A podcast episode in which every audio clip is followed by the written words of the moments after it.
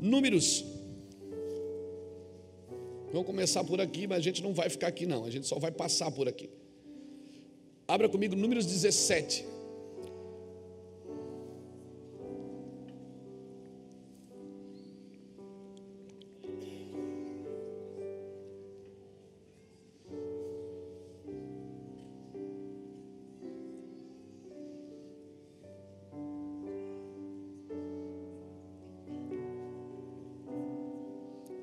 Deus.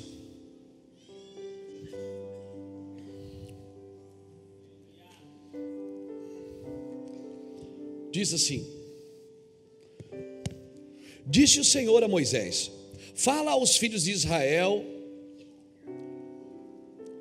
e recebe deles doze varas, uma para cada casa paterna, de todos os seus príncipes, segundo casa, as casas de seus pais, doze varas. Escreve o nome de cada um deles na sua própria vara Porém, o nome de Arão escreverás sobre a vara de Levi, pois cada cabeça da casa de, seu pai, de seus pais terá uma vara.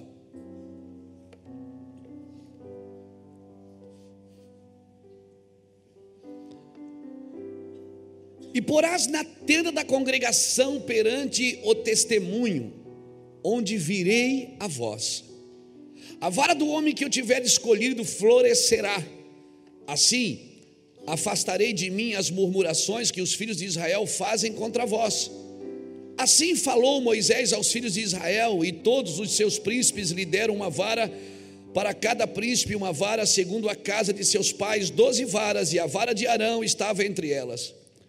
Moisés pôs estas varas perante o Senhor na tenda do testemunho. No dia seguinte, quando Moisés entrou na tenda do testemunho, viu que a vara de Arão pela casa de Levi havia florescido, os botões havia surgido, flores e havia desbrochado e produzido amêndoas. Então Moisés trouxe todas as varas de diante do Senhor, todos os filhos de Israel. Eles o viram e tomaram cada um a sua vara Disse o Senhor a Moisés: Põe de volta a vara de Arão perante o testemunho, como sinal para os filhos rebeldes. Assim farás acabar as suas murmurações contra mim e não morrerão. Moisés fez o que lhe ordenara o Senhor. E disseram os filhos de Israel a Moisés: Não nós morreremos, morreremos todos, estamos todos perdidos. Todo aquele que se aproximar do tabernáculo do Senhor morrerá. Seremos todos consumidos. Até aqui. É uma pergunta: seremos todos consumidos?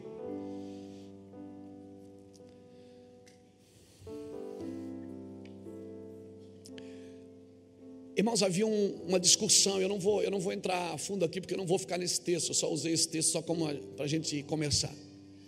Obrigado, Senhor, pela tua palavra. Havia uma discussão entre eles para saber quem exerceria o sacerdócio. Na realidade, essa não era a ideia original de Deus. A ideia original de Deus era que todos fossem sacerdócio e a consequência disso, nação santa. O Senhor disse: se vocês ouvirem a minha voz, número um, ouvir a voz. Segundo, vocês serão meu sacerdócio real. Terceiro, e se tornarão uma nação santa. Enquanto eu e você não pararmos para ouvir a Deus, nós não vamos entender o nosso chamado. Nós não vamos entender, se você ler Êxodo 19, versículos 5 e 6, você vai entender o que eu estou explicando. Deus chama o povo e diz: Olha, eu vou descer, se vocês ouvirem a minha voz, vocês serão meu sacerdócio real, porque para guardar meus mandamentos tem que ouvir minha voz. Como é que você vai guardar uma coisa que você não sabe o que é? É ou não é? E por isso que às vezes hoje tem gente que guarda coisa que não precisa guardar. Amém? Porque não está ouvindo a voz de Deus, está ouvindo a voz da sua alma. E aí tem um zelo, mas é zeloso, mas é um zelo desconcentrado do propósito eterno de Deus. Não adianta você ter um zelo que Deus diz para que você não precisa ter mais. Amém? Às vezes isso, é, isso soa mais cerimonialmente como religião do que como zelo mesmo. Porque se a minha santidade só depende de mim, isso não é santidade, irmão. Isso é religião. Porque Deus é que me santifica para mim me santificar. Deus é que me separa para mim me santificar. Não adianta eu querer guardar coisas se eu não estou ouvindo a voz de Deus exatamente aquilo que Deus quer. E aí eu acabo fazendo coisas que Deus não mandou eu fazer. E eu faço coisa por quê? Pela minha alma, porque eu estou triste, porque eu estou angustiado, porque eu não concordo, ou porque. Então aí eu acabo tomando atitudes, por quê? Porque eu não ouvi a voz de Deus. E o Senhor disse, quando ele, o Senhor trouxe eles, colocou ao redor do Sinai, o Senhor disse: Moisés, diga aos filhos de Israel que eu vou descer, se eles ouvirem a minha voz, eles serão meu sacerdócio real e a minha nação santa. Por que, que a nação não é santa? Porque nós não somos sacerdócio real. E por que, que nós não somos sacerdócio real? Porque nós não ouvimos a voz de Deus. Nós ouvimos tudo, menos a voz de Deus. Porque a voz de Deus, ela nos alinha, ela nos coordena, ela nos coloca em lugares que nós precisamos estar, porque nós somos chamados para estar ali. Então havia uma grande discussão. Quando Deus desceu, ninguém quis ouvir a Deus. Deus. O povo disse: Fale tu, Moisés, e ouviremos, mas não fale Deus para que não morramos. E até hoje a igreja prefere que alguém venha aqui em cima e fale em nome de Deus. Por isso que eu pedi para vocês orar pelas pessoas, porque esse é o trabalho do corpo de Cristo, não é trabalho do pastor. Essa é a hora que você diz aleluia. Aleluia. Esse é trabalho da igreja, é trabalho de todos nós, amém, irmãos? Nós nos reunimos aqui como igreja para estabelecer o reino de Deus. Amém? Então, às vezes eu vou à igreja, mas nem eu entendo o que é igreja. Igreja é isso, é o corpo se movimentando em prol de alguém. Isso é sacerdócio. É exercer o serviço sacerdotal em função de alguém, em propósito de alguém. E nós precisamos entender isso, porque eu corro o risco de passar 20 anos na igreja sem entender quem eu sou. E aí domingo eu vou lá na igreja, recebo um passe, né? O pastor ora por mim, põe a mão. Alguns nem se contentam só com a oração coletiva, pedem no final, pastor, faz uma oração especial, como se as outras não fossem. Por quê? Porque nós não temos entendimento do que é a igreja. Amém. Nós não temos entendimento do que é a igreja, nós precisamos entender o que é o, corpo de Cristo, agindo, interagindo com a cabeça que é Cristo, para dar uma resposta para Deus. E aí, como eles não quiseram ouvir a voz de Deus, saiu todo mundo correndo. Moisés ficou entre Deus e o povo. O povo correu para a tenda, Moisés correu para Deus. A Bíblia diz que Moisés correu para Deus. E Deus disse: Moisés, o povo não quis me ouvir, então faz o seguinte: escreve aí, não matarás, não roubarás, não furtarás, não, não, não, não. Essa nunca foi a ideia de Deus. Criar regras. Você só cria regras para quem não tem intimidade. Amém, irmãos? A Bíblia diz que a lei é para o injusto, ela não é para o justo. Amém? Você cria regras para pessoas desobedientes. Os obedientes não precisam de regras, porque eles não andam nem na obediência, eles andam um nível acima, eles andam na honra. Eles não fazem para obedecer, eles fazem para honrar. Aleluia, irmãos. Então Deus teve que criar a lei, porque o povo não queria, teve que escrever a lei.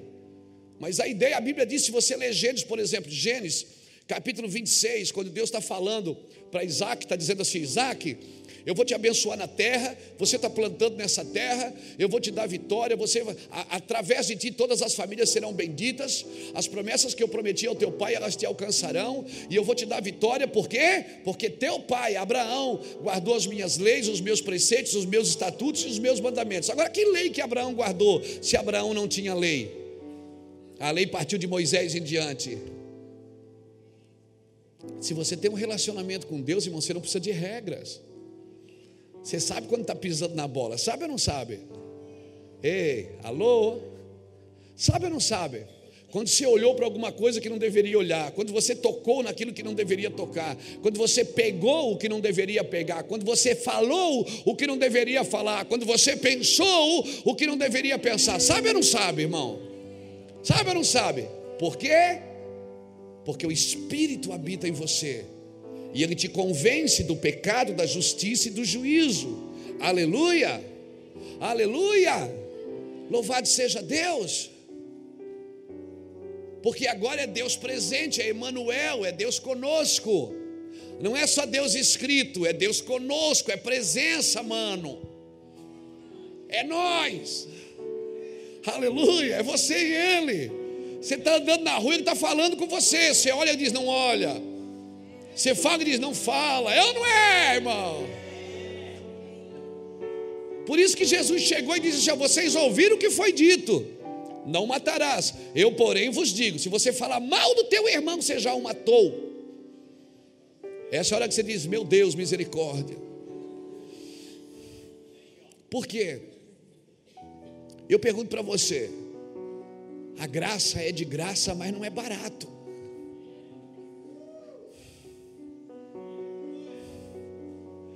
Porque a graça agora é Deus presente. Não precisa mais ninguém apontando o dedo, embora que tenha uns irmãos que gostem de fazer isso. Ninguém mais precisa apontar o dedo para você, pecador, joga pedra nele. Não. Por causa da sua própria consciência. A sua própria consciência apedreja você. É ou não é? Não é assim, pastor Wilson? A gente faz uma coisa errada, às vezes pensa uma coisa que não deveria pensar, fala o que não deveria falar. É ou não é? Ninguém mais precisa jogar pedra, ninguém mais precisa botar você num paredão e atirar pedra. A sua própria consciência apedreja você. Por quê? Porque você já não consegue mais mentir para a sua consciência.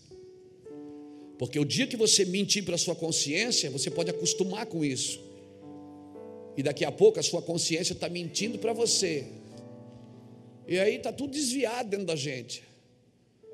E aí a gente precisa, sabe Fazer o quê? Voltar para a regra. Por isso que tem pessoas que preferem a regra do que andar na lei, do que andar na graça. Agora eu não posso chamar minha rebeldia de liberdade.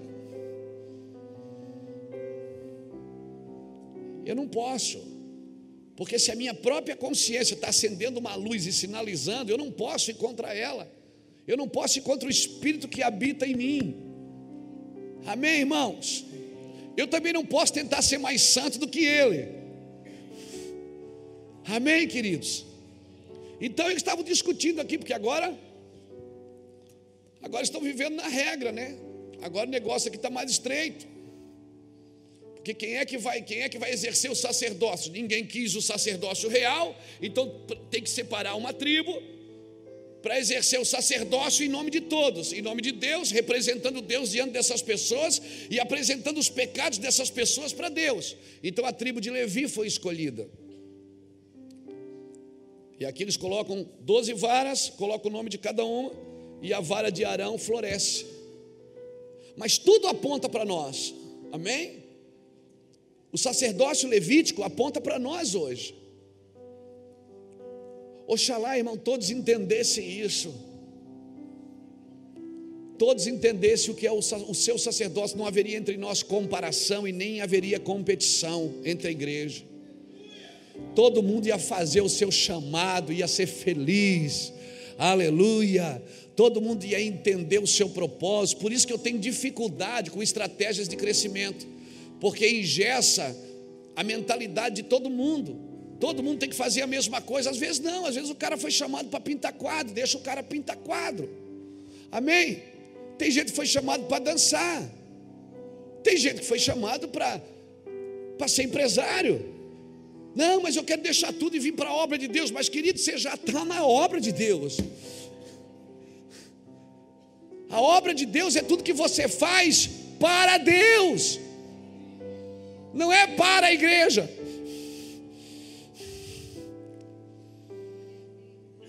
E às vezes o cara pode estar na igreja fazendo a obra para a igreja, sem estar fazendo a obra para Deus.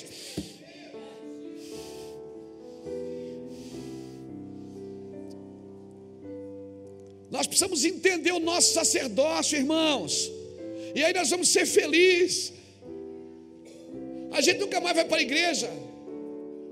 Dizer, eu, eu, eu, preciso uma oportunidade. Você não precisa, a oportunidade já foi te dada na cruz. Você já ganhou um sacerdócio na cruz. Amém? A forma que você vai exercer isso, fica tranquilo, Deus vai fluir de dentro de você. Amém? Se Deus usa eu, pode usar você também, meu filho. Se usa um cara que nem eu, só eu sei quem eu sou. E Deus também. E o diabo também. E a Iraci também. Se Deus usa um cara que nem eu, ele pode usar qualquer um, meu filho. Eu estou. Eu pronto. Então não dá para discordar. Às vezes a gente vê algumas pessoas fluindo e diz: Não, mas isso não é de Deus. Calma. Às vezes aquela pessoa só precisa ser coordenada, ajustada, conduzida. Amém? Não induzida e manipulada. Ela só precisa ser conduzida, cortar as arestas, ir por aqui, vai por aqui, vai por ali. Porque, irmão, imaturidade não é pecado. Amém? Como o pastor Israel leu aqui, quando eu era menino, eu pensava como menino. Imaturidade não é pecado. Às vezes, quando você começa a obra de Deus, não é assim. A gente é incendiário, quer incendiar todo mundo. Depois vira meio bombeiro, quer apagar o fogo de todo mundo. Eu não. Até os 30 anos, 35, você é incendiário, receba poder, aleluia, aleluia. E, e depois dos 40, você quer apagar o fogo dos outros. Por quê? Porque você entendeu algumas coisas, ou não é? Tem gente que diz sim ou não, eu digo eu não é. Então tá. Por que, querido? Por que, que a gente é assim? Por que, que o entendimento tem engessado a nossa essência. Não deveria ser assim. Porque quanto mais eu entendo, mais chapado eu deveria ficar. Porque agora eu estou entendendo.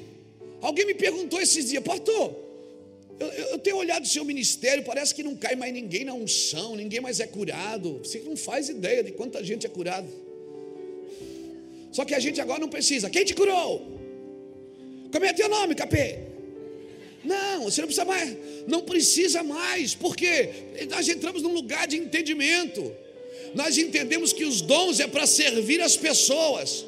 Amém? Pronto, e acabou. Dons não é para encher a igreja, é para servir as pessoas. Aleluia, irmãos. Quando você começa a entender, você não precisa mais fazer propaganda dos dons. Porque os dons e o serviço é em prol de alguém. Você nem sabe, você orou por oito, pessoas hoje foram curadas. Você nem sabe. O problema é que se alguém souber, tem gente que não pode, não consegue lidar com isso. Quando alguém diz, ó, oh, você orou por mim e me curou, ele diz, é, então peraí, grava aqui para mim. Amanhã todo está no Facebook. Todo mundo sabe por quê? Porque a gente às vezes acha que Deus só nos aceita pelos resultados. A gente quer ser aceito por Deus pelos resultados, querido. E não é assim, não, meu filho. Sabe por que, que você está aqui? Porque você não deu resultado em outro lugar. Deus te chamou. Sabe por que, que nós estamos aqui? Porque só Deus nos atura, irmão. Mais ninguém.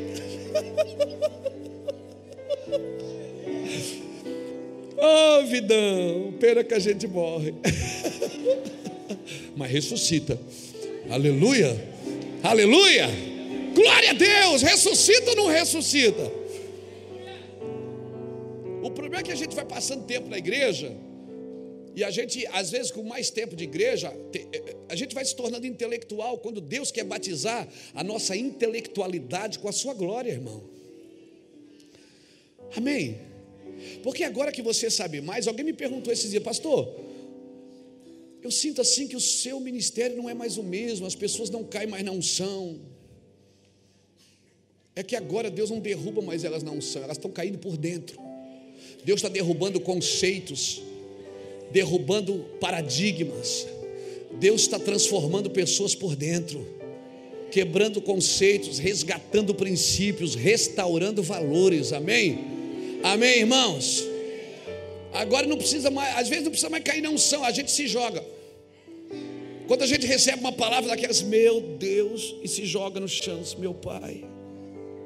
Por quê? Pergunta por quê?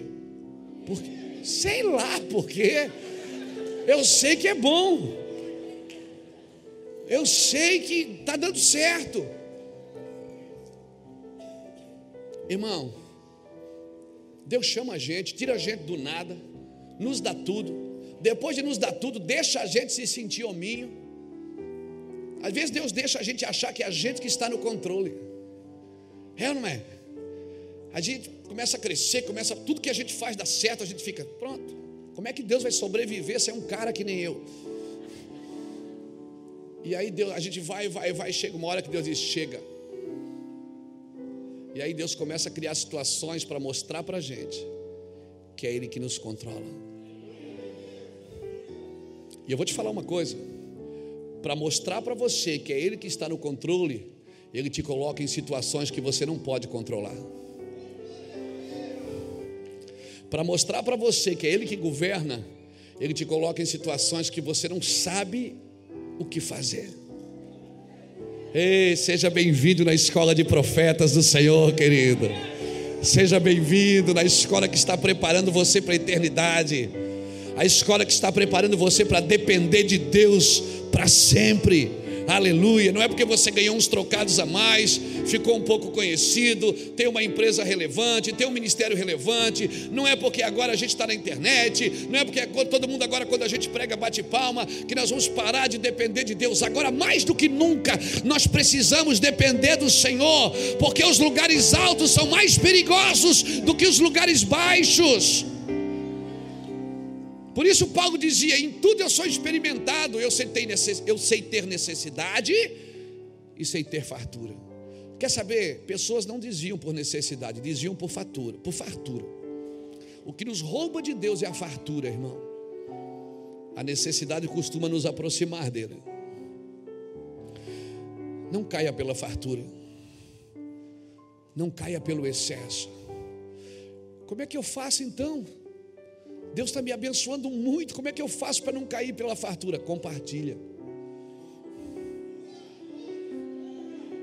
Reparte. Faz o que aquele menino dos cinco pães e dois peixes fez. Coloca na mão de Jesus e alimenta essa multidão que está ao seu redor. Ou então vai para um canto e come sozinho isso que Deus te deu. Quer saber? Jesus nunca multiplicou os pães. A Bíblia não diz que Jesus multiplicou os pães. A Bíblia diz que Jesus repartiu os pães. Quando ele repartiu, multiplicou. Porque o ato da multiplicação está em repartir. Quando Jesus partiu, repartiu, multiplicou. Os princípios não mudam, querido. Por isso que a vara de Arão estava na frente aqui do Senhor. O Senhor disse: pega as varas. Vara fala de cajado, fala de ministério. Pega seu chamado hoje e coloca diante do Senhor. E a Bíblia diz que a vara de Arão floresceu. Agora, ela não só floresceu, primeiro ela deu botões, depois ela deu flores, depois ela produziu amêndoas. Processo, diga comigo, processo. Não fuja dos processos de Deus, querido. Tudo que nasce grande é monstro é dinossauro. Amém? Não fuja dos processos de Deus. Primeiro vem os botões. O problema é que a gente fica olhando para o botãozinho da gente e fica olhando para o fruto do outro que já está dando fruto. E a gente fica se comparando. Quem se compara, compete. Deus não disse ser de santo porque o Luiz Hermínio é santo, ele disse ser de santo porque eu sou santo. Deus não te compara com ninguém, ele te comparou com ele. Ele disse: quando você quiser se medir por alguém, se meça, meça-se comigo. Comigo. Amém, querido? O seu aferidor de medida é a santidade de Deus, não é a santidade de alguém. E quer saber de uma coisa? Falar do pecado dos outros não santifica mais você falar da vida dos outros não santifica a sua. Isso só você está lançando semente de maldição. Porque tudo que você semeia, você colhe. Se você vê alguém em falta, cubra essa pessoa. Cubra, irmãos. Cubra. Se você vê alguém em falta, cubra ela. Assim como você faz com seus filhos. Cubra eles. Esconda em você. Aleluia. Louvado seja Deus. A vara de Arão, primeiro ela deu os botões, depois ela floresce, depois ela deu os frutos. O processo de Deus é irrevogável. Ninguém pode pular as fases, irmãos.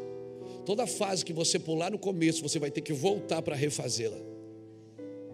Amém? Então respeite os processos.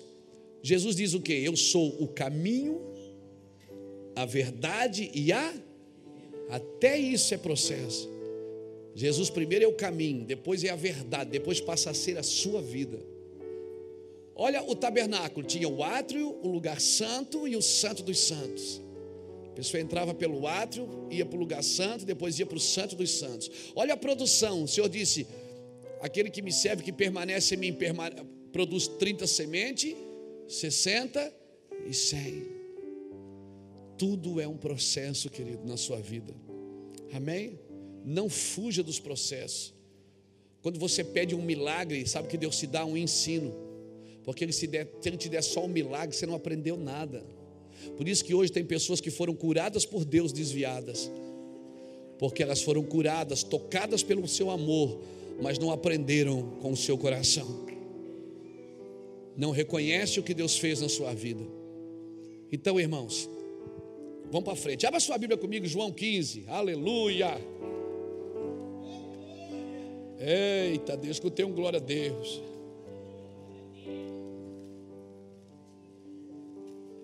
Está muito apertadinho, irmão. Está muito estreitinho. Glória a Deus. Não responde mesmo. Olha o versículo, capítulo 15, diz assim, o versículo 1. Eu sou a videira verdadeira e meu pai é o agricultor. Todo ramo em mim que não dá fruto, ele o corta, e todo ramo que produz fruto, ele poda, para que produza mais fruto ainda. Vós já estáis limpo por causa da palavra que vos tenho falado. Permanecei em mim e eu permanecerei em vós. O ramo de si mesmo não pode produzir frutos, se não tiver na videira, tampouco vós podeis produzir frutos, se não permanecerdes em mim. Eu sou a videira, vós sois os ramos. Os ramos se alguém permanece em mim e eu nele, esse dá muito fruto. Sem mim, nada podeis fazer. Se alguém não permanecer em mim, será lançado fora como ramo e secará. Tais ramos são apanhados, lançados no fogo e se queimam. Se permanecerdes em mim, as minhas palavras permanecerem em vós, pedirei o que quiseres e vos será feito. Nisto é glorificado meu Pai, em que deis muito fruto, e assim tornareis meus discípulos, como o Pai me amou, também eu vos amei permanecei no meu amor. Se guardados os meus mandamentos, permanecereis no meu amor. Assim como eu tenho guardado os mandamentos de meu Pai e permaneço no seu amor. Eu, vou, eu não vou ler tudo para a gente ganhar tempo. Mas se você ler do versículo 1 até o versículo 16, a palavra-chave aí, sabe qual é? Permanecer. Por nove vezes, Jesus está dizendo: permanecer em mim permanecei no meu amor, que o vosso fruto permaneça, se você permanece em mim e permanece no meu amor.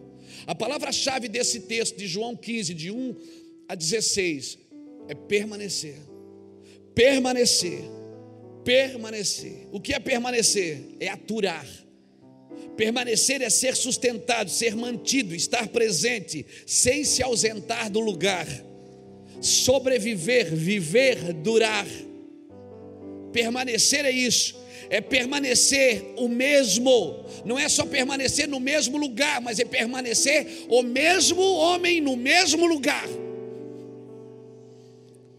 é ser permanente, não mudar. Permanecer é estar ali esperando algo ou esperando alguém. Isso é o que diz o nosso Aurélio sobre a palavra permanecer o que é permanecer. Quando o Senhor chama você para permanecer, Ele não está dizendo só permaneça na igreja, ou permaneça, não, Ele está dizendo permaneça em mim, permaneça sendo quem eu chamei você para ser.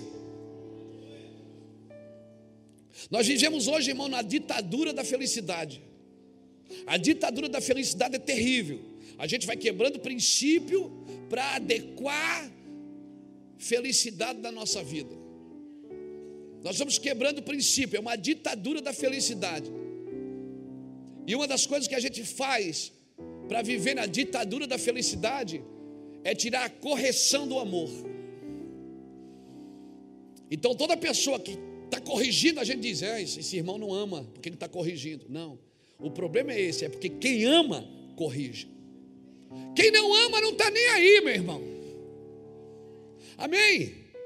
Quem ama, corrige. O meu Deus, o seu Deus é um Deus de amor, que corrige seus filhos porque o ama. E ainda diz em seguida: se estás sem disciplina ou sem correção, não és filho. O problema é que o humanismo na igreja tirou a correção do amor. Então todo mundo que vai corrigir, a gente é traduzido como uma pessoa sem amor, porque está corrigindo. Não, querido, não tire a correção do amor, amém? Amém? Sabe quem ama você? Sabe quem ama você?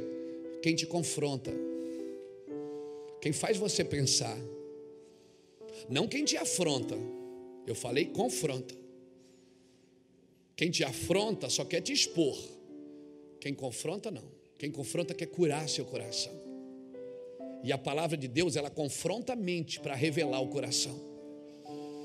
Por isso, quando a gente recebe a palavra de Deus, na primeira pancada que a gente leva, a gente diz: ai, para que tudo isso? Deus é amor. É ou não é? Se Deus é amor, então Ele está muito preocupado com a minha felicidade.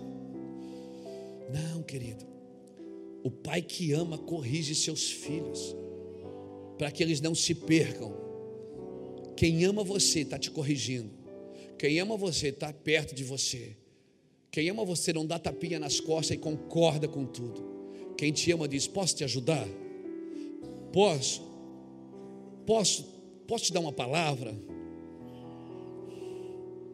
Posso te dar uma palavra? Ouça quem te corrige. A palavra de Deus, ela diz muito mais não para você do que sim. Quer transformar o seu filho num monstro? Só diz sim para ele. Você vai ver o monstro que você vai transformar daqui a uns anos. Se você quer, se você quer curar alguém ou quer estabelecer o caráter de alguém, você vai ter que dizer mais não do que sim. Porque quando alguém diz não para a gente, ah, irmão, é ou não é? Quando a gente diz, alguém diz não para a gente, a primeira impressão é: não me ama, não gosta de mim. É ou não é? Eu não estou falando desse não que você fala sem saber nem porque está dizendo. Que às vezes o pai diz não para o filho, nem ele sabe porque disse não. Mas um não que corrige, um não que traz de volta, um não que coloca no circuito de novo. Permanecer é isso, querido. Não tire a correção do amor. Não espiritualize sua rebeldia. Não chame de liberdade a sua irreverência. Amém, irmãos? Às vezes nós somos é, irreverentes. Mas não, nós somos livres. Nós viemos para um culto de adoração, irmãos. Nós somos tão irreverentes que na hora da adoração nós estamos tirando selfie. E nós chamamos de, não, aquele, a gente é livre. Não, isso não é, isso não é liberdade, irmão, é rebeldia. Isso é irreverência. Por isso que nós perdemos a noção do que é adoração, porque somos irreverentes na hora da adoração. Tinha algumas coisas que nos protegia. Benção pai, benção mãe. Lembra quando você chegava em casa e beijava a mão do pai e beijava a mão da mãe? Lembra disso? Lembra disso, irmãos? Quando o pai dizia 10 horas,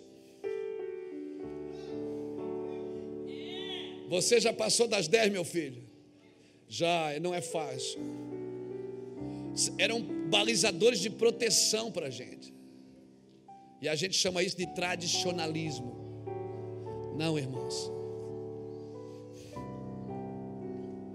Você vai passear no shopping hoje, você escandaliza com a irreverência dos jovens com os mais velhos. a gente vai perdendo a irreverência. E a gente chama isso de liberdade. Isso não é liberdade. Eu não quero ser, eu quero ser escravo de Cristo. O lugar mais livre que eu quero estar é sendo escravo de Cristo. Eu quero estar algemado com Cristo, aprendendo a ser reverente nas coisas santas. ser reverente às pessoas, ser reverente à autoridade, ser reverente. Respeito nunca é demais, irmão. Amém, queridos? Que a gente possa aprender com isso. Nós não podemos perder isso, nós não vamos perder o que é adoração. O Senhor disse aqui em João 15: Eu vos escolhi, não foste vós que me escolheste, foi eu que escolhi a vós para que vades e dei fruto, e o vosso fruto permaneça. Amém? Você já parou na frente de um pé de goiaba, cheio de goiaba, e disse: Goiaba, não coma dessa fruta, essa fruta é para mim. Não, você não precisa dizer isso para um pé de goiaba, porque todo mundo que dá fruto sabe que o fruto não é para ele. Quem dá fruto sabe que esse fruto é para servir alguém. Você não precisa ordenar um pé de goiaba. Não coma goiaba, foi eu que plantei você, essa goiaba é minha. Não. Não precisa dizer para um pé de fruta, não coma, eu vou comer essa fruta. Não precisa dizer. A natureza de quem dá fruto é servir. Sabe por que Jesus secou a figueira que não tinha fruto? Porque se não tem fruto, não serve ninguém. Se não tem fruto, não serve. Amém. Não coma do seu fruto, irmão. O seu fruto é para servir. Amém. Você vai desfrutar também, mas não coma disso. Amém, querido. E aí hoje a gente acha que vai para a igreja por causa de nós, porque nós não entendemos o que é igreja. Por isso que as igrejas estão cheias, irmãos, de pessoas fazendo campanhas para enriquecer, para conquista. A palavra mais dita na, na igreja hoje é conquista, prosperidade. Quando a Bíblia diz que a, a igreja, não, essa é, é, é olha para mim aqui, por favor. A Bíblia diz que a base da igreja é apóstolos e profetas. Amém? É a base, é o sustento, é, é o fundamento e é a direção da igreja. O fundamento e a direção. Fundamento e a direção. Só que apóstolos e profetas estão se juntando para quê? Essa não é a base da igreja. A base da igreja é fundamento e direção. Fundamento, segurança, estabilidade e direção. Amém, querido? Nós precisamos entender quando eu vou à igreja, eu vou para descobrir com os meus irmãos quem eu sou, porque descobrindo quem eu sou, eu sei para que eu sirvo. Por isso que quando o Senhor, lembra quando Jacó segurou o anjo? Lembra? Jacó segurou o anjo, segurou o anjo. Cadê o padeiro, irmão? Deixou fugir. Lembra disso? Eu lembro quando eu ia no monte com a irmã Vanira aqui, a irmã Vanira levar 40 pessoas no monte, todo mundo tinha que segurar o anjo. Quando chegava no último, já estava na hora de vir embora. O anjo estava cansado. Você olhava para o anjo assim, ele estava morto no canto. Todo mundo segurou e deu um apertão no anjo. Uma vanilha querida, abençoada. Está na eternidade.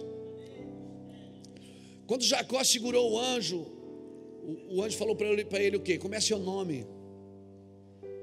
Por que, que ele perguntou o nome antes de abençoar? Porque Jacó já havia sido abençoado como Isaú. E você não pode ser abençoado fora da sua identidade, você tem que saber quem você é. Você não pode tomar a unção do outro, irmão. A bênção que é sua está na sua identidade, está em quem você é. Você é Jacó, querido. Amém? Dá o seu nome, diga quem você é. Jacó já havia tomado a unção uma vez de Isaú.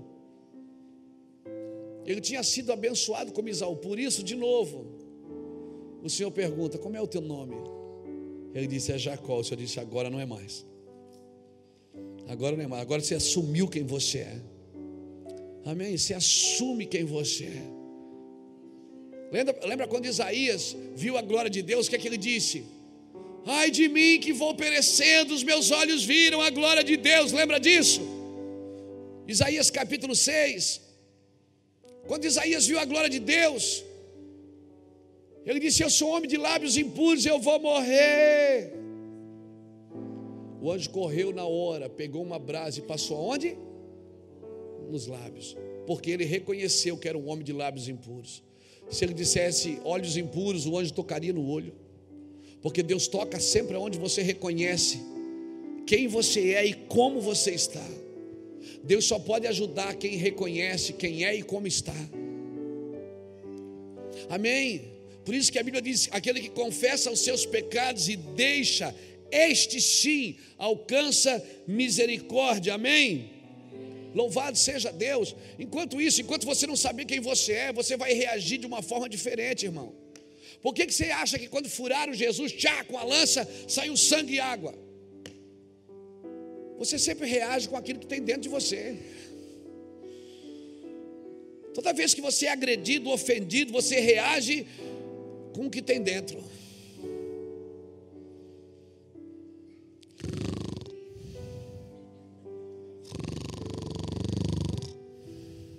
Matar esse leão que está aí dentro. Amém? Mas é o diabo. Não, o diabo já foi vencido na cruz. Quem não foi vencido ainda foi você. Jesus já venceu o diabo na cruz. Ele está tentando vencer você agora. E olha, eu vou te falar, você dá muito mais trabalho que o diabo. Nós damos muito mais trabalho para Jesus do que o diabo. Muito mais. Amém? Porque pelo menos o diabo sabe lidar com legalidade. Por que, que o diabo não tocou em Jó sem a permissão de Deus? Porque ele conhece a legalidade. O ser mais legal depois de Deus é o diabo. O diabo só trabalha se ele tiver legalidade para trabalhar, senão ele não trabalha. Mas nós não, nós queremos trabalhar sem legalidade, porque nós não estamos nem aí às vezes para a legalidade, nós queremos ser felizes. E por ser para ser feliz, vamos quebrando legalidades. A gente costuma querer as coisas do nosso jeito. E aí, irmãos, por isso que às vezes tem tanta gente passando luta na igreja, dificuldade. Meu Deus, que luta! É luta mesmo, porque às vezes a gente quer fazer umas coisas sem legalidade. Amém? Vai botar a mão em algumas coisas e não tem legalidade para aquilo. Paulo eu conheço, Jesus eu sei quem é, e vós quem sois? Os filhos de servas tomaram pau do diabo, por quê? Porque foram tentar fazer coisas que não, não tinham legalidade para fazer. Nós precisamos andar debaixo de legalidade, irmãos.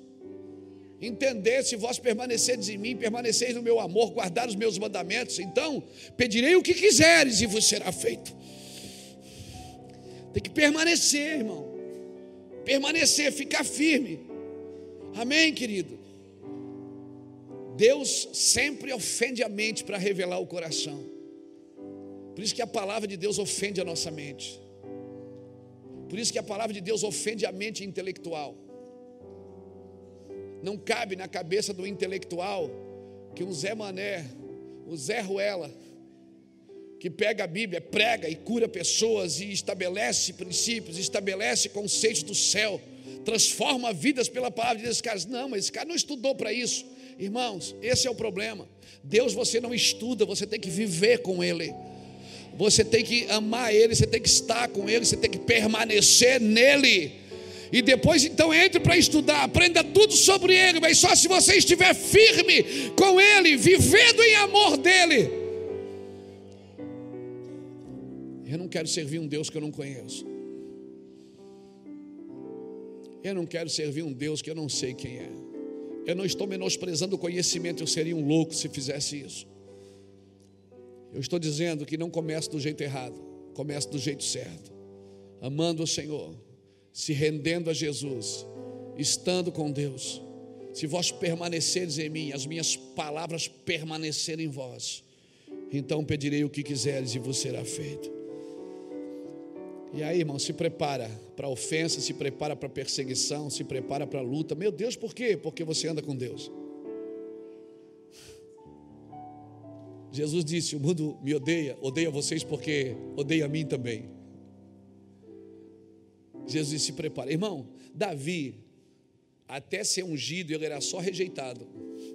Depois que ele foi ungido, ele passou a ser perseguido. Como é que eu sei que eu tenho uma unção? Quando você é perseguido. Se você está sendo perseguido, às vezes você é perseguido até pela sua alma. Até a sua alma te persegue. Verdade? Os fantasmas do passado te perseguem. Significa que você foi ungido pelo Senhor. Amém, querido?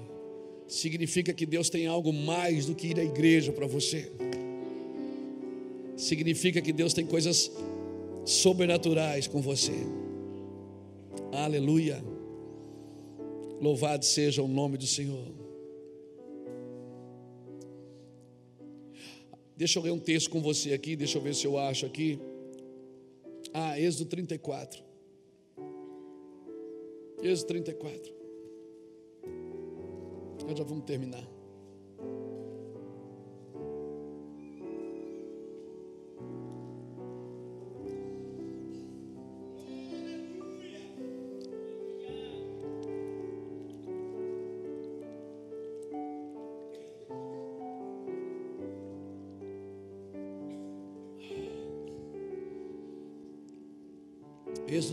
Êxodo 34,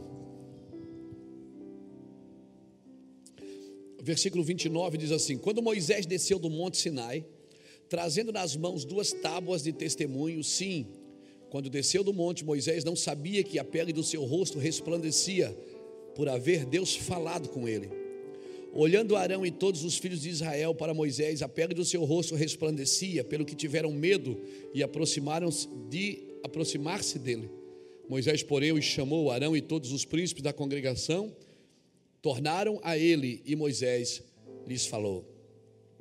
Irmão, deixa eu falar uma coisa aqui para você interessante que eu comecei a entender isso um pouquinho hoje.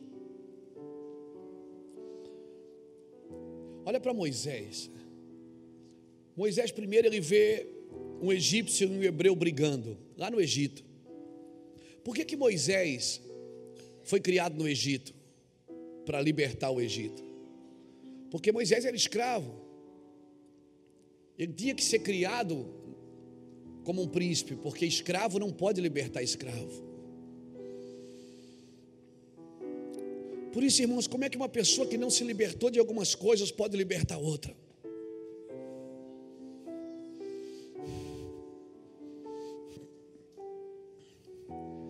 Moisés tinha que ser criado no Egito como um príncipe para poder libertar os escravos, porque escravo não liberta escravo, querido. Por isso Deus precisa fazer em nós para poder fazer através de nós, não que ele não possa fazer, mas Deus não quebra princípio, primeiro botão, depois floresce, depois dá os frutos. Por isso que tem coisas da nossa vida que não estão atrasadas, não estão, elas só estão no momento certo elas estão no lugar certo em Deus, é no tempo que nós começamos a entender. Isso cronologicamente não importa a sua idade. Porque você vai viver uma eternidade. Se você começou aos 20, ou aos 40, ou aos 60, não, não importa. Importa que você entendeu. Por isso que os anciões, quando estão diante da glória, tiram coroas da cabeça. Por quê? Porque diante da glória, coroas não importam mais.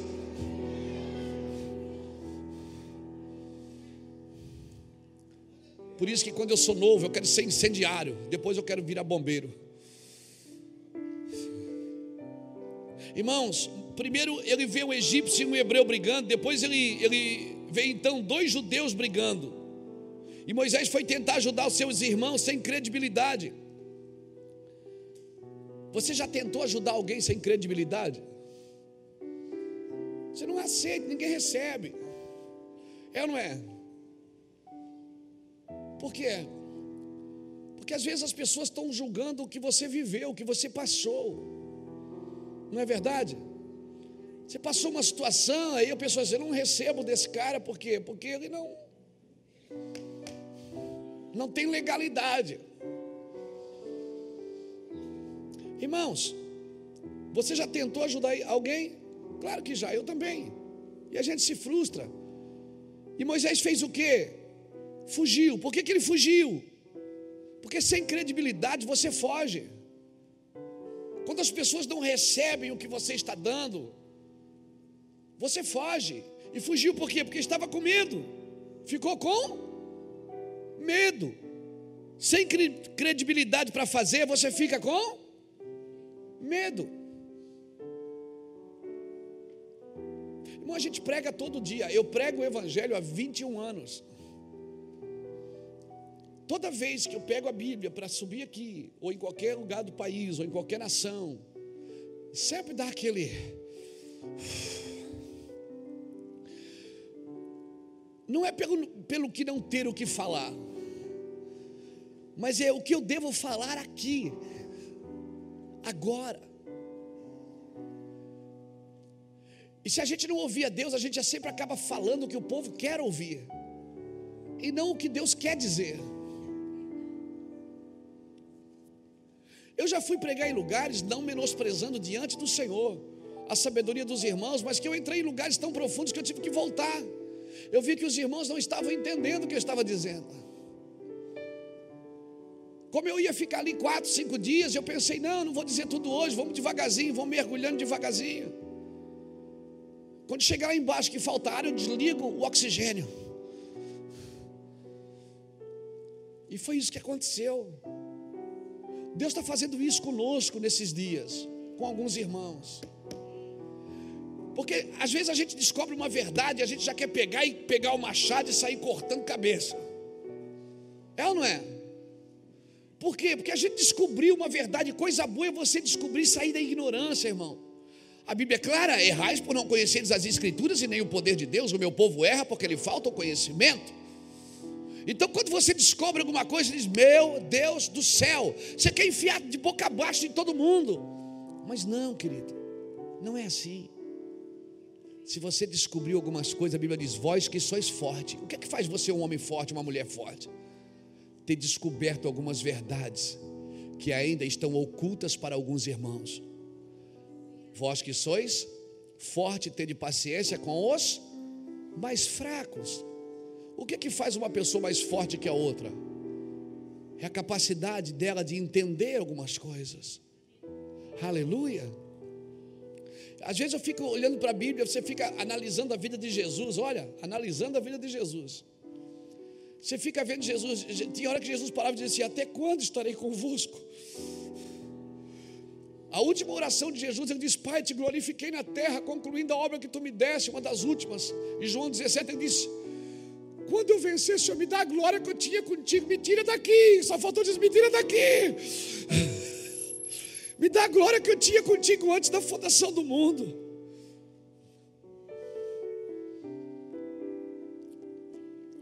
Sabe o que falta às vezes no nosso meio? Tolerância. Das pessoas que sabem mais ter tolerantes com as que não entenderam ainda. E é muito comum pessoas que sabem mais fazer as outras presas suas. E chamamos isso, irmãos, de igreja. Não, irmãos, se eu sei mais, eu tenho que botar na mesa. Se precisar, amém? Sabe quem não tem dente? Molha a bolacha no leitinho e põe na boca, para ficar mais molinha. Amém, irmãos? Eu acho que Jesus está batizando a igreja de tolerância nesses dias. Amém, irmãos? Não tolerante ao pecado, mas tolerante ao pecador que não quer mais viver uma vida comum. Nós precisamos entender isso. Tem, irmão, às vezes Deus tem que mostrar um lençol cheio de animal impuro. Como ele fez com Pedro, mata e come. Pedro está amarrado. Não como, sou crente. Jesus mata seu infeliz e come. Quem é você? Mas é imundo. Quem é você para chamar de imundo o que eu santifico?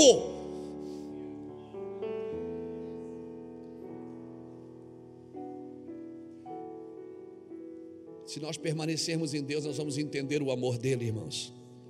Amém? Moisés tentou ajudar, perdeu a credibilidade, ficou com medo. Agora, quando ele está cheio de glória, quem é que tem medo? É o povo. Amém? Por isso que ele botava o véu. Em 2 Coríntios capítulo 3, versículo 6 em diante, diz que ele colocava o véu, por quê? Porque a glória ia embora, ele dizia, eu vou ficar com medo de novo, e ele botava. É terrível viver sem glória. Se você está vivendo com medo, é porque você está ausente da glória. A glória, a glória, irmãos. Deus falou isso comigo hoje à tarde. Ele disse, filho, a glória vai tirar você do medo.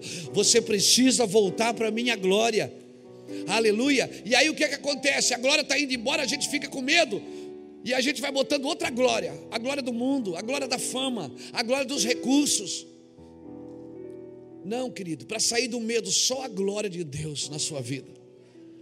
Quando Moisés estava debaixo da glória, quem tinha medo era quem estava perto dele.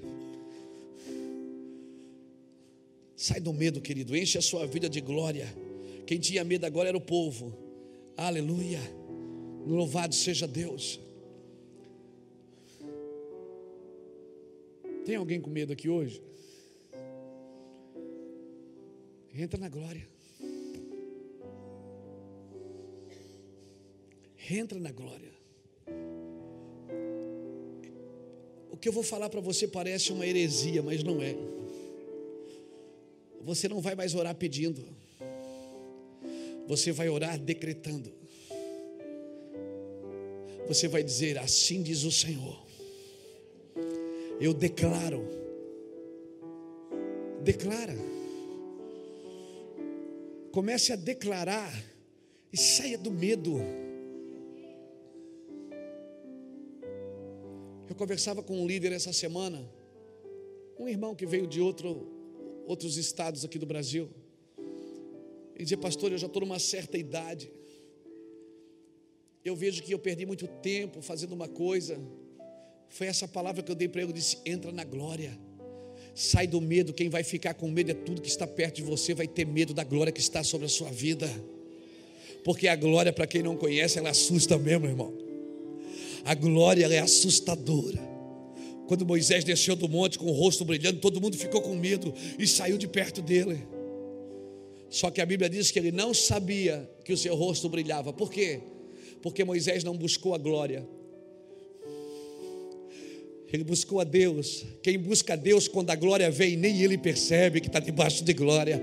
E glória a Deus que você não percebe que está debaixo de glória, porque daí você nunca vai roubar a glória de Deus.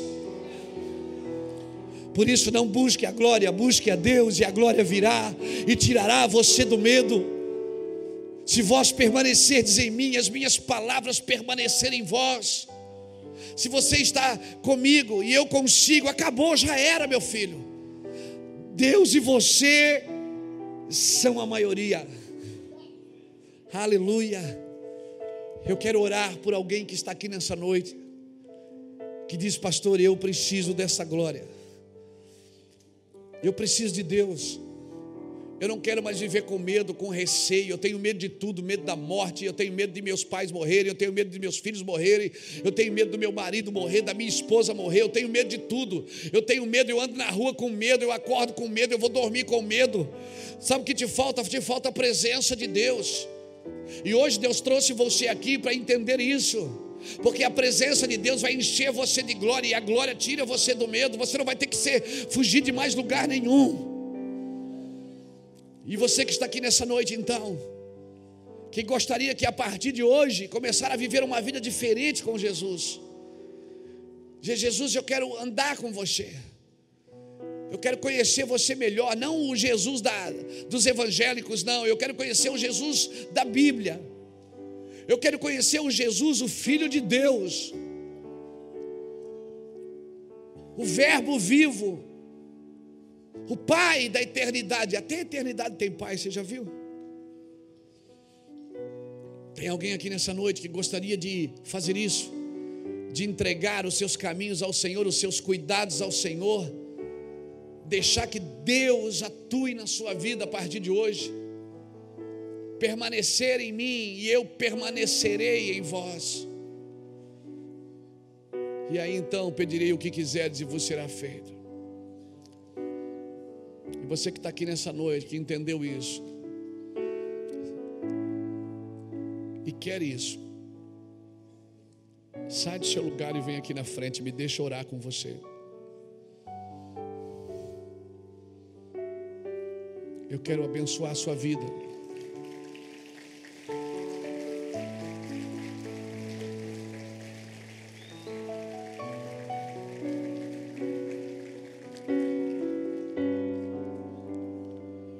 Quero orar com você.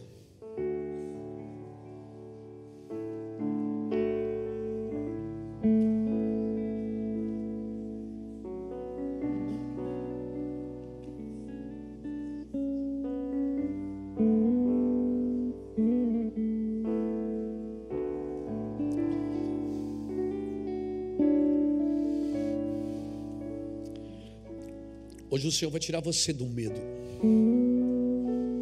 Hoje você vai deitar e vai dormir. E amanhã você vai acordar assim, diferente.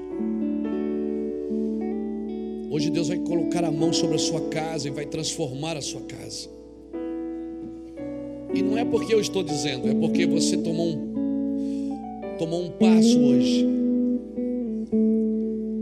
Tomou um passo adiante e dizer: Eu não quero mais viver assim.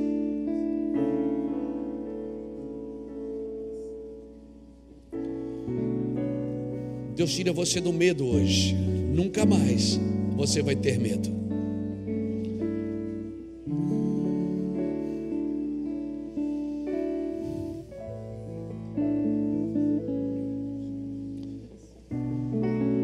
A tua vida não é inútil. A tua morte não é o fim. Deus, em nome de Jesus deste homem. Tira ele desse cativeiro, Senhor. Abre as portas, Senhor, sobre ele. Levanta-o. Comece a orar por eles. Eu queria que vocês ficassem de pé todos. Eu quero estar firme, inabalável, ter raízes fortes em ti. Estar firme,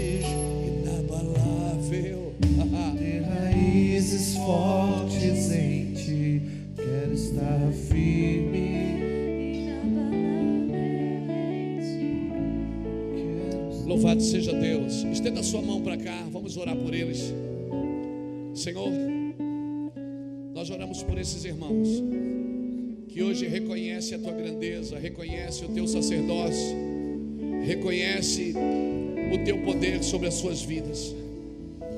Oramos por eles, Senhor. E agradecemos por esse tempo.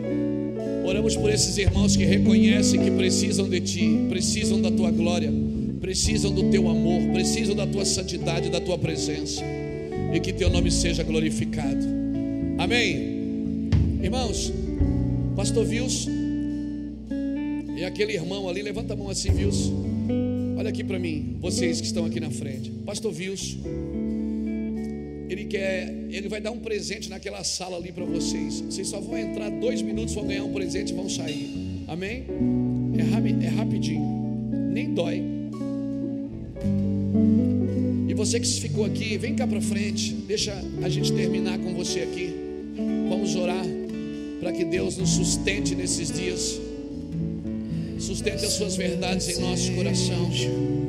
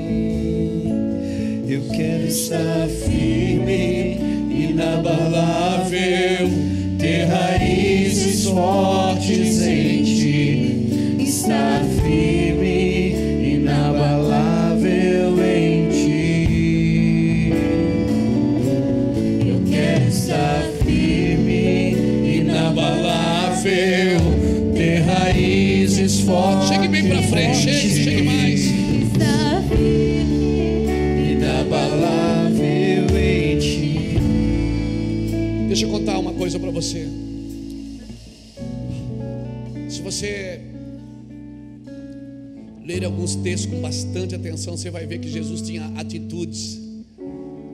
Às vezes, no mesmo lugar, ele tinha uma atitude natural e uma atitude espiritual.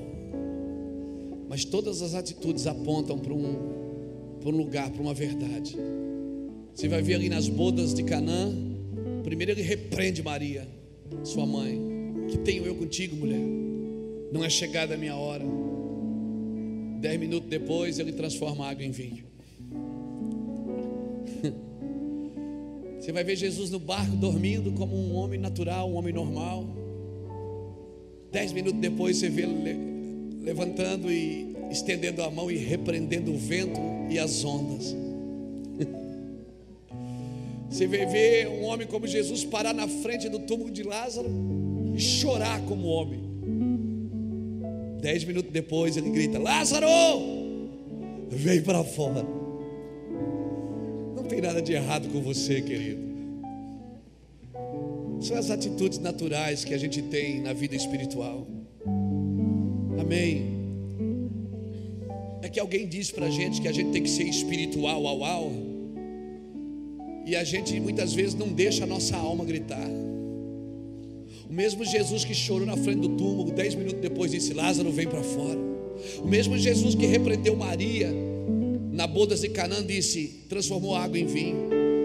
O mesmo Jesus que estava dormindo num barco parou os ventos e os mares. Os gregos têm até um, um eles têm até uma palavra para isso, é o antropos, que é Deus e homem ao mesmo, no mesmo lugar. Não tem nada de errado com você quando você tem atitudes naturais na sua vida espiritual. Amém? Não se condene por isso, não enfie uma faca no seu crânio por isso. Você vai ver um homem que morre na cruz e grita: Eli, Eli, lama sabactão, ou seja, Deus, meu Deus, por que me desamparaste? Três dias depois ressuscita. Você vai ver Jesus tendo atitudes naturais. O fato de você ser um homem espiritual não isenta você de ter atitudes naturais como pessoa, como ser humano. Você quer ter uma vida espiritual? Seja um bom homem, Seja uma boa mulher. Não tente espiritualizar o seu comportamento. Não tente se tornar místico para as pessoas acharem que você é mais espiritual do que os outros. Seja você mesmo, seja homem. Se tu, homem. Se tu, homem. Seja um bom homem, seja uma boa mulher e você vai ser espiritual. Jesus desceu na terra e foi um bom homem. Estendeu a mão para quem precisava, curou quem precisava, chorou com quem estava chorando, se alegrou com quem estava se alegrando.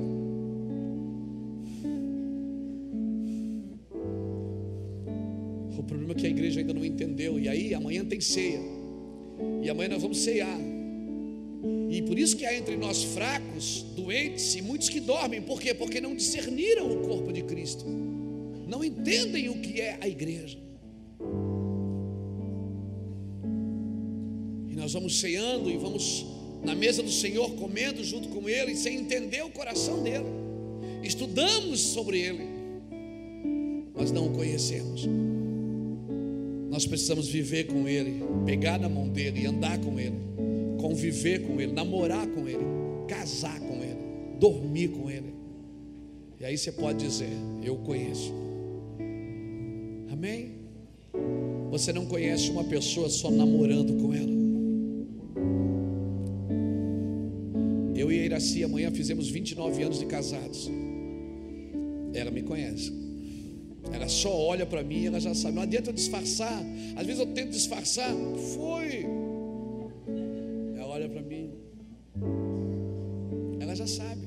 O que eu estou pensando é incrível. E eu também sei o que ela pensa. Eu sei, eu conheço, são 29 anos, são 31 anos juntos, 29 de casamento, dois em namoro e noivado. É impossível não conhecer uma pessoa assim. Então, o tempo de, igreja para você não interessa. O que interessa é o tempo que você tem com Deus. Você pode ter 30 anos de igreja e com Deus mesmo só ter dois. Tempo cronológico de igreja não interessa, o que interessa é o Cronos. Ou melhor, o Cronos não interessa, o que interessa é o Kairos. É o tempo que você tem com Deus. Quanto tempo você conhece a Deus, não é quanto tempo você vai à igreja. Amém, irmãos? Que nós possamos permanecer no Senhor e o Senhor permanecer em nós. Feche seus olhos, por favor. Senhor, obrigado. Obrigado por esse entendimento aqui nessa noite, Senhor. Obrigado porque hoje nós entendemos algumas coisas que para nós pareciam tão distantes. Obrigado porque hoje eu pude entender o que é viver na glória sem medo. Sem medo, Senhor. Não buscamos a glória, buscamos o Senhor. A glória é o resultado de estar com o Senhor. Que venha sobre nós, Senhor Deus, a tua glória.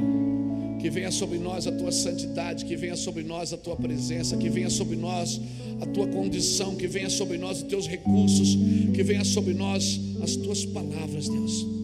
Que venha sobre nós o teu favor, Deus. Que venha sobre nós, Deus, as tuas mãos, Senhor.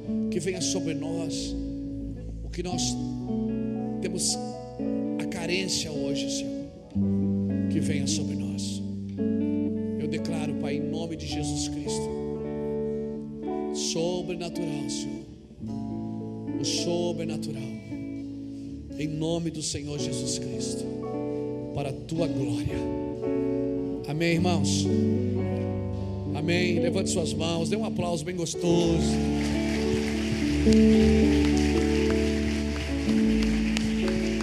Aleluia. Glória a Deus.